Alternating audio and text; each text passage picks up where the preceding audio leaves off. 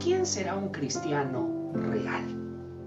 Aquí algunas cosas que de pronto nos ayudarán a ver quién es un cristiano real y de allí de pronto nosotros podamos evaluar esto y podamos evaluarnos a nosotros mismos a ver si de pronto nosotros estamos en esta línea correcta. Partiendo de lo siguiente, un cristiano correcto, un cristiano real, según la Biblia, es aquel que ha reconocido eh, que es un pecador y que necesita de un salvador. Es lo primero. Un cristiano real es aquel que ha reconocido que es un pecador y que necesita un Salvador, que por la fe ha aceptado a Jesucristo como su Señor y Salvador personal. También ha decidido confesar a Cristo como su Señor y Salvador al mundo. Es importante la confesión de que yo soy un hijo de Dios al mundo. Esa es una característica interesante de los cristianos reales. Porque hay cristianos de la secreta eh, ¿Tú eras cristiano? Porque, pero, pero nunca me lo dijiste. Ah, que nunca me lo preguntaste. no, el cristiano real es aquel que no solo ha confesado a Cristo como su Señor y Salvador, sino que busca la oportunidad para testificar de Él, hablar al mundo de su fe. Y por todo busca eh, ser grato ante los ojos de Dios. Ese es un cristiano real. Entonces de pronto usted tiene allí una lista para que pueda evaluar cómo estás, cómo estás, porque de pronto has dicho, yo soy un hijo de Dios, ¿ok? Esto es ser un hijo de Dios. Pero bueno, usted es un hijo de Dios. De pronto, ¿qué es lo que usted tiene que hacer a partir de este momento en los caminos del Señor? Bueno, le digo, lo primero que necesitamos saber cuando llegamos al camino del Señor, es decir, cuando empezamos esta nueva vida en Cristo, es saber que hay dos clases de conocimientos. Sí, el primer tipo de conocimiento es el conocimiento de los sentidos. Sí, el conocimiento de los sentidos. Ah, usted sabe, eh, la vista, el oído, el gusto, el olfato, el tacto, ¿verdad? Este conocimiento es limitado y se describe en la Biblia como la sabiduría de los hombres. Pero hay otro conocimiento y es el conocimiento de la revelación. Sí, el conocimiento de la revelación, este conocimiento no está basado en los cinco sentidos ni en el razonamiento, sino más bien está sobre el recurso de la alternativa, la verdad de la palabra de Dios. Dice en segunda de Corintios capítulo 5 versículo 7, vivimos por fe y no por vista. Gloria a Dios. También dice Primera de Corintios capítulo 2 versículo 9, antes bien, como está escrito, escuche, cosas que ojo no ha visto, ni oído ha oído, dice, ni han subido al corazón del hombre, son las que Dios ha preparado para los que le aman. Ahora le pregunto, ¿usted es un hijo de Dios? ¿Usted ama a Dios? Entonces hay cosas que usted no ha visto, ni siquiera ha oído, ni siquiera han subido a su corazón, pero Dios tiene preparado para usted. ¿No, ¿No es eso glorioso? A este conocimiento, al conocimiento de la revelación, se le denomina fe se le denomina fe. Porque la fe te lleva más allá del conocimiento de tus sentidos, más allá de la vista, más allá del oído, más allá del gusto, más allá del olfato, más allá del tacto. La fe te exonera o te libera de las limitaciones de tu capacidad. Entonces, por fe, usted se mueve de la falta de habilidad hacia la habilidad que Dios te provee. Entonces, antes decía, no puedo, no puedo. Ahora en Cristo dices, todo lo puedo en Cristo porque Él es quien me fortalece. ¿No, ¿No es esto maravilloso?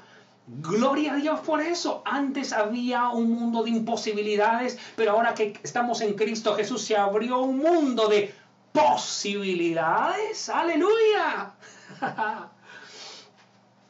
la fe siempre, la fe siempre desde que desde el comienzo de la vida cristiana, la fe ha sido una marca de identificación de todo discípulo de Jesús. Los primeros discípulos fueron conocidos como creyentes.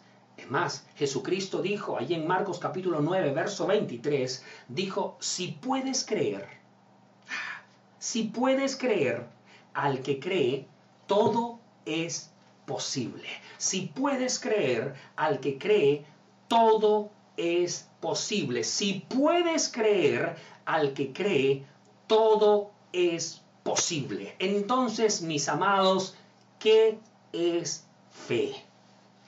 Es la pregunta que tenemos que hacernos. ¿Qué es fe? De acuerdo a Hebreos capítulo 11, versículo 1, dice, la fe es la certeza de lo que se espera, la convicción de lo que no se ve. En otras palabras, la fe es un acto de obediencia en respuesta a lo que Dios ha dicho. ¿Me escuchó bien? La fe es un acto de obediencia en respuesta a lo que Dios ha dicho. La fe, la fe significa confiar, tener confianza en la persona o en las palabras que ha dicho esa persona. El tener fe en Dios implica un cambio de nuestra autoconfianza por la confianza en Dios. Entonces dejamos de confiar en, nosotros para confiar en Dios. Abandonamos la dependencia en nuestras habilidades, en nuestros recursos del conocimiento y comenzamos a recibir de las fuentes ilimitadas de las de Dios. Dejamos esa vida de independencia y pasamos a una vida de independencia con Dios. Entonces, la fe significa dependencia total en Dios. Ahora, cuando Adán y Eva pecaron, ellos salieron fuera del círculo de la dependencia de Dios y entraron al círculo de la independencia que es la incredulidad. Por eso, esa es la razón por la cual Dios ha colocado tal prioridad a la fe. La fe es la senda a través de la cual nos encontramos de regreso en la confraternidad con Dios. ¿Verdad? Esa dependencia, esa dependencia que nosotros proyectamos para con Dios se llama fe. Entonces la fe, si podemos darle un concepto como lo dijimos, la fe es un acto de obediencia en respuesta a lo que Dios ha dicho. Ahora le pregunto, qué es lo que Dios le ha dicho y cómo usted está respondiendo a lo que Dios le ha dicho. ¿Mm? Esto es muy importante, porque muchas veces nosotros ah, de pronto hemos recibido una palabra de parte de Dios, pero no hemos hecho más nada con esa palabra. Entonces, ¿cómo obra la fe en nuestras vidas? ¿Cómo nuestra fe, cómo la fe puede crecer a, tal punto de hacerse grande en nosotros. Bueno, comencemos con estos cuatro pasos, por lo menos, que estoy seguro le van a ayudar a usted a proyectarse a partir de este momento. Comencemos por el primero. Y todo comienza por Dios. Esto es emocionante, mis hermanos, porque todo comienza con Dios y usted, a través de lo que voy hablando, usted se va a ir identificando, usted va a recordar ciertas experiencias, usted va a proyectarse, va a ver que de pronto, ah, por esto es que funcionó, ah, por esto es que no funcionó, de repente esto hice mal y espero en Dios que después que hoy terminemos de platicar, su fe sea tan sólida, sea tan fuerte y aún las adversidades no puedan apagar la fe que el Señor ha puesto en su corazón. Comencemos entonces. Todo comienza con Dios. Así comienza la fe. Dios nos da fe. La Biblia dice que Dios es quien nos da la fe. Así comienza.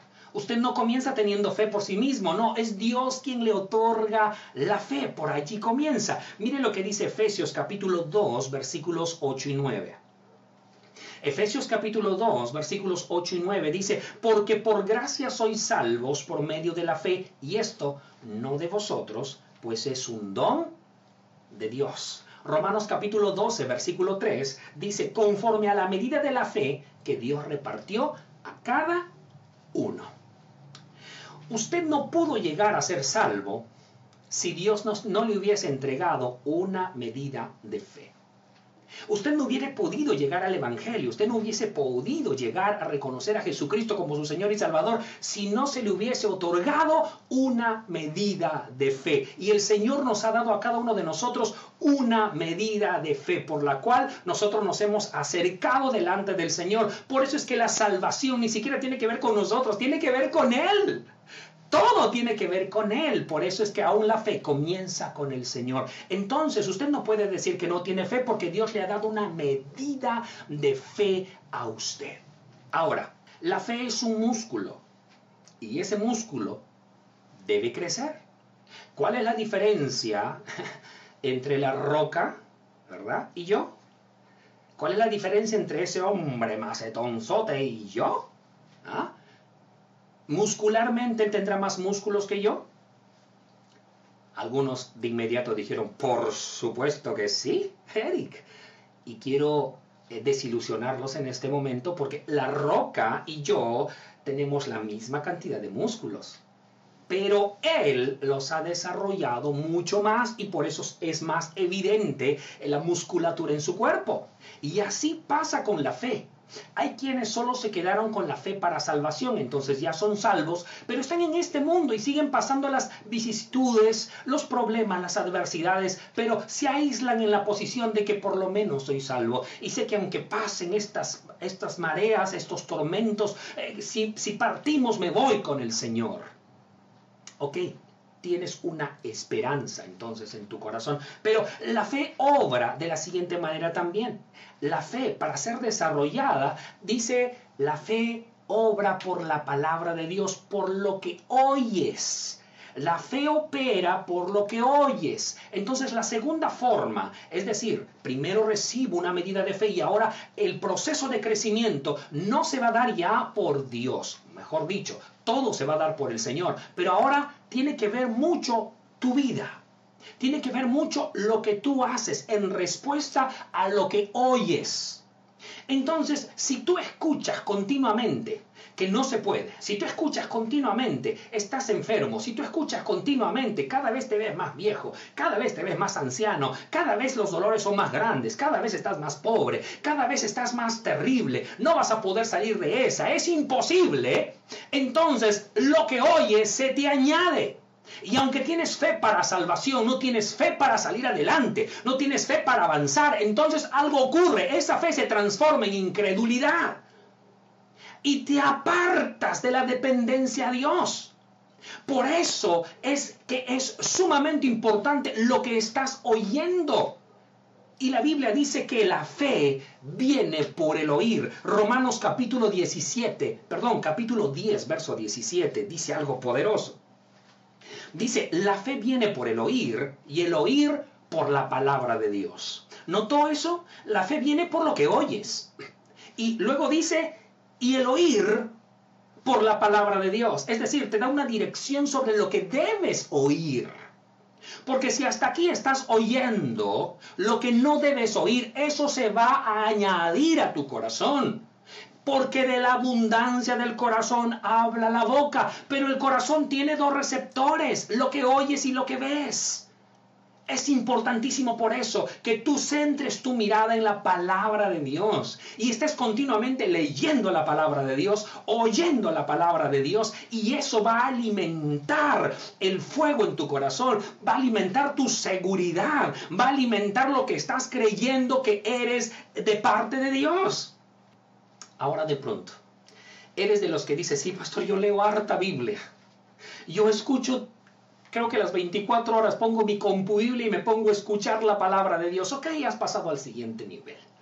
Ahora eres una persona que se deleita en leer, escuchar la palabra de Dios. Pero ahora vamos al tercer nivel de cómo puedo desarrollar mi fe. Y el tercer nivel es que la obediencia a la palabra hace que la fe opere. Para que la fe opere o trabaje en nuestra situación, tenemos que obedecer la palabra. La fe es activa, no pasiva. Entonces, la mayoría de las personas de Dios, ¿verdad? Ah, la, la, mayoría de las promesas de Dios son condicionales. Es algo que usted tiene que entender. Hay una parte de Dios y hay una parte nuestra. Muchos de nosotros ya hemos sido salvos. Ahora estamos leyendo la palabra y vemos que hay un montón de promesas de parte de Dios y las leemos. Pero muchos se han quedado allí y su fe no se ha desarrollado más. Ya recibieron a Dios, sienten al Espíritu Santo, pero hasta allí se quedaron. No crecen más, ¿por qué? Porque no han puesto en práctica, no han obedecido aquella palabra que han recibido. Hay una parte de Dios y hay una parte nuestra. Casi todas las promesas están condicionadas. Note lo que dice Josué, capítulo 1, versículo 8. Voy a soltar este verso que es del Antiguo Testamento. Dice, nunca se apartará de tu boca este libro de la ley. Esa es una condición, ¿verdad? Sino que de día y de noche meditarás en él. Condición. Dice, para que guardes y hagas conforme a todo lo que en él está escrito. Condición. Dice, porque entonces harás prosperar tu camino. Promesa. Y todo te saldrá bien. Promesa. Mire qué es lo que dice Santiago capítulo 2, verso 17. Dice, la fe, si no tiene obras, es muerta en sí misma. Entonces, muchos creen que Dios puede prosperarlos. Sí, Señor, creo en que tú me puedes prosperar, pero no salen a hacer nada con la revelación que acaban de recibir. Otros dicen, por ejemplo, Señor, yo sé que me vas a dar un buen trabajo. Y ni siquiera reparten currículums. Otros de pronto dicen, sí, Señor, yo voy a viajar a las naciones. Y ni siquiera pasaporte tienen. Señor, tú me vas a dar un carro y ni siquiera brevete te has propuesto sacar. A veces nosotros creemos que con solamente desearlo y sentirlo en nuestro corazón basta. Pero ese es el proceso de la fe. Es como la fe opera. Primero, el Señor nos dio una medida de fe. Esa medida de fe fue para que nosotros fuésemos salvos. Después, el Señor nos pone su palabra para que nosotros al oírla desarrollemos la fe. Pero luego viene nuestra parte y es cuando ponemos en práctica la palabra de Dios en base a lo que hemos escuchado de la palabra. Entonces se desata un milagro en nosotros. Nosotros podemos ver con nuestros ojos un milagro, un milagro que fue una promesa solo cuando ponemos en práctica la palabra de Dios. La mujer del flujo de sangre, esa historia la hemos conocido, la hemos leído hasta el cansancio, pero es interesante. Tal vez algunos estudiosos dicen que tal vez esta mujer había leído lo que estaba escrito en Isaías. Por sus llagas hemos sido curados, hemos sido sanados ella escuchó o leyó o vio de alguna forma tal vez esa promesa, pero en su corazón se gestó esta declaración. Dijo, si yo tan solamente tocar el borde del maestro, seré sana. Porque si el Señor ya me sanó en el pasado, solo tengo que ir y solamente tengo que materializar el milagro que ya Dios ha hecho en el pasado. Entonces esta mujer se abrió camino, se abrió paso. Usted no sabe, es una mujer que está enferma. Según la época, si descubrían que estaba enferma, moriría. Pero ahí está la lucha de la fe. Empezó a correr, empezó a abrirse camino y tocó el manto y esa promesa que estaba en el pasado se materializó en el presente y esa mujer fue sana para la gloria de Dios. Muchos de nosotros decimos, ¿por qué no vivo la vida que dice la palabra que yo debo vivir? ¿Por qué me encuentro en circunstancias difíciles económicamente, emocionalmente, si la palabra dice que yo debo vivir de otra forma? ¿Por qué estoy en escasez, en angustia, en enfermedad, si la Biblia dice que Dios vino para traer vida y para traerla en abundancia?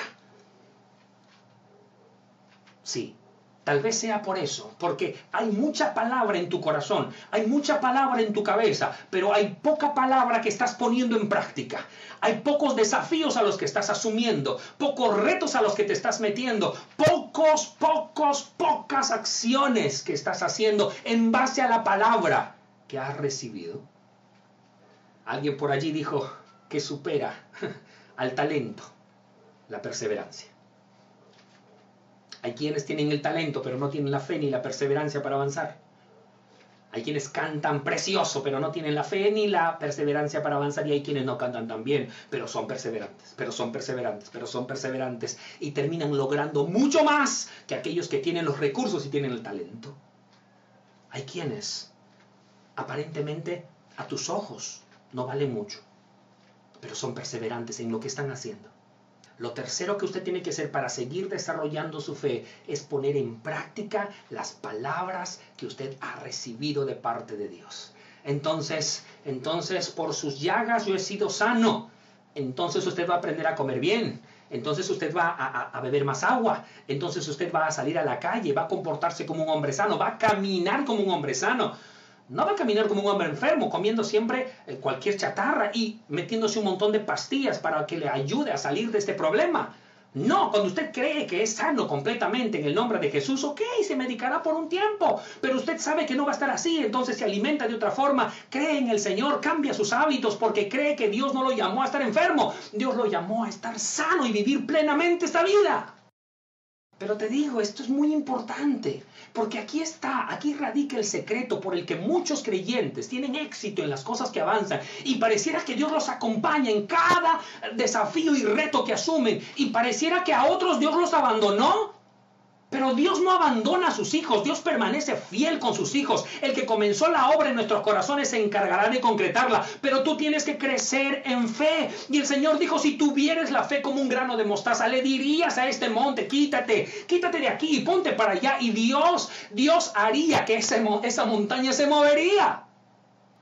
Yo no sé cuál es el milagro que estás esperando en esta semana, en estos días, en este mes, antes que termine este año. No sé cuál es el milagro que estás esperando, pero ya Dios te dio la salvación, ya Dios te dio la palabra. La palabra está en tu corazón. Necesitas ahora ir tras esa bendición confesando la palabra y dando pasos de fe. Y estoy seguro que esa palabra se va a materializar. Lo que Dios te dijo en el pasado, lo vas a ver en el presente y vas a disfrutarlo para la gloria de Dios.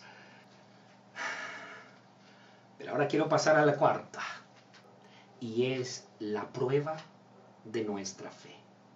Ese es el cuarto nivel, por decirlo de alguna forma. Algunos pueden también confundirlo con crisis. Es un tiempo de pruebas. Es un tiempo donde nosotros podemos encontrar adversidades, circunstancias contrarias en este punto, nuestra fe no debe descansar en las circunstancias que vivimos. No deben descansar en las palabras que personas nos dicen. Nuestra fe debe descansar en las palabras que hemos recibido de parte de Dios. Primera de Pedro, capítulo 1, versos 6 al 7. Escuche lo que dice, por favor. Dice, en lo cual vosotros, os alegráis, aunque ahora por un poco de tiempo, si es necesario, tengáis que ser afligidos en diversas pruebas, para que sometida a prueba vuestra fe, mucho más preciosa que el oro, el cual, aunque perecedero, se prueba con fuego, sea hallada en alabanza, gloria y honra, cuando sea manifiesto Jesucristo. En esta etapa de la vida, hay cosas que hacemos y pareciera que no dan resultado. Eh, cosas que intentamos y como que no logramos. queremos creer y nos llenamos de confianza para hacer algo, pero por alguna razón no funciona. Y muchas veces también es una etapa donde flaqueamos en nuestra fe. Hemos hecho promesas, pero llegada esta, esta etapa de prueba, fallamos. Hemos dicho, nunca me apartaré de tus caminos y hoy estás queriendo apartarte. Has dicho, no voy a claudicar y hace dos semanas te sientes rendido. Son esos momentos de prueba. Son esos momentos donde uno dice, pero ¿dónde estás, Dios? Parece que no te veo no te siento. Parece que hay un, techo de, de metal sobre mi cabeza. Pareciera que estoy solo. Pero quiero que entiendas algo muy valioso en medio de las pruebas. En medio de las pruebas, tu esperanza debe ser esta. Segunda de Timoteo capítulo 2, versículo 13.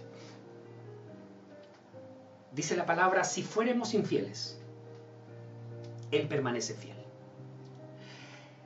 Él no puede negarse a sí mismo. Él no puede negarse a sí mismo. Ah, cuando revisamos en la Biblia, observamos a grandes hombres de Dios que creyeron en el Señor. Pero llegado el momento de la prueba, no dieron la talla. Y en esos momentos no hubo un Dios allí que los acusara, flagelara o los descartara. No, porque el Señor no los desecharía. Lo vimos con Job, que frente a todo lo que sufrió, exclamó, maldita la hora en que nací.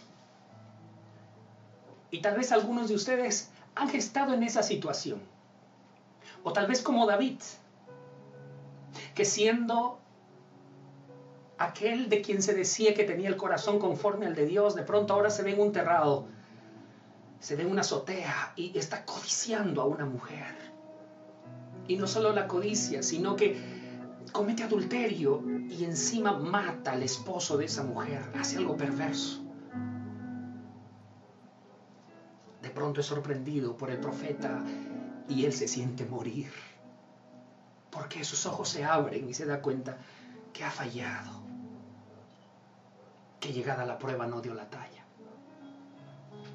¿Qué circunstancia estás pasando?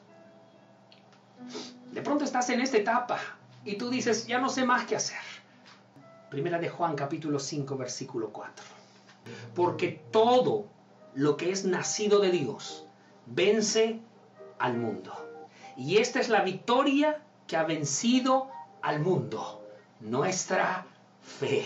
Ahora quiero preguntarte una cosa has nacido de Dios. Eres un hijo de Dios. Eres un hijo de Dios. Si eres un hijo de Dios, entonces has nacido de Dios. Y todo lo que ha nacido de Dios vence a este mundo. Si eres salvo, si has estado escuchando palabra, el Señor no te va a dejar tranquilo, porque no solamente te va a hacer que oigas la palabra, sino te va a empujar a que apliques la palabra. Pero una vez que estás aplicando la palabra, van a haber momentos de crisis, pero esos momentos de crisis no son para matarte, no son para destruirte, sino para empoderarte, sino para hacerte más fuerte.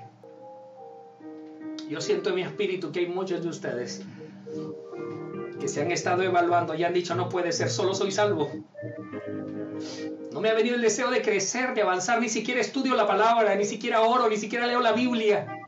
Ahora entiendes por qué tienes tantos problemas, porque ni siquiera tienes palabra de Dios en tu cabeza. Pero hay otros que están diciendo, pero yo tengo palabra de Dios. Sí, tienes razón, porque no estoy poniendo en práctica la palabra que he recibido. No estoy actuando en fe. ¿Hace cuánto no te arriesgas en fe a hacer algo nuevo? ¿Hace cuánto no te atreves a hacer algo distinto a lo que hasta ahora has hecho? ¿Hace cuánto no tienes ese nerviosismo de estar haciendo algo nuevo? ¿Hace cuánto no tienes ese nerviosismo de estar en el primer día de algo nuevo? Bueno, ya es hora de que comiences a hacer cosas nuevas. ¿Hace cuánto tiempo no inviertes? ¿Hace cuánto tiempo no buscas un trabajo diferente? ¿Hace cuánto tiempo no estudias una, una habilidad nueva, una habilidad distinta? ¿Hace cuánto no le sirves a Dios? ¿Hace cuánto no pones al servicio de Dios las habilidades y los talentos que tienes? ¿Hace cuánto de pronto solo hay una promesa de que vas a honrar a Dios, pero no lo haces? ¿Hace cuánto no honras a Dios como debes hacerlo? Vamos a crecer en fe.